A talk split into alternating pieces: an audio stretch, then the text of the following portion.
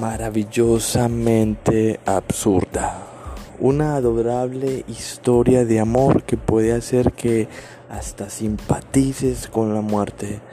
San Francisco Chronicle. En un país cuyo nombre no será mencionado, se produce algo nunca visto. La muerte decide suspender su trabajo letal.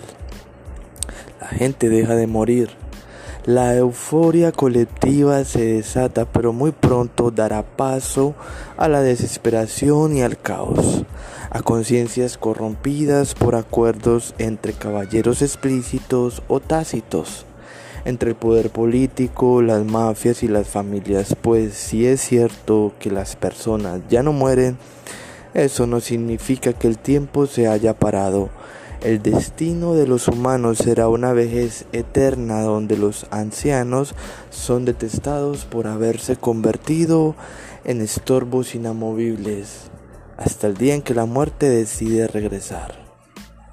José Saramago, nacido en 1922 y fallecido en el 2010, es Premio Nobel de Literatura en 1998 portugués de nacimiento, canario por devoción y conciencia lúcida de una época cegada por los mecanismos de poder, es una de las grandes voces contemporáneas que intentan señalar otros caminos posibles y deseables por los que transitar en sociedad. Traducido de Pilar del Río. Pues amigos, eh, me llegó un nuevo libro y lo voy a compartir con ustedes. Se llama Las intermitencias de la muerte de José Saramago, eh, Premio Nobel de Literatura. Eh, bienvenidos a acompañarme en esta nueva aventura que poco a poco vamos a ir desarrollando por acá por Gusano Azul Libros.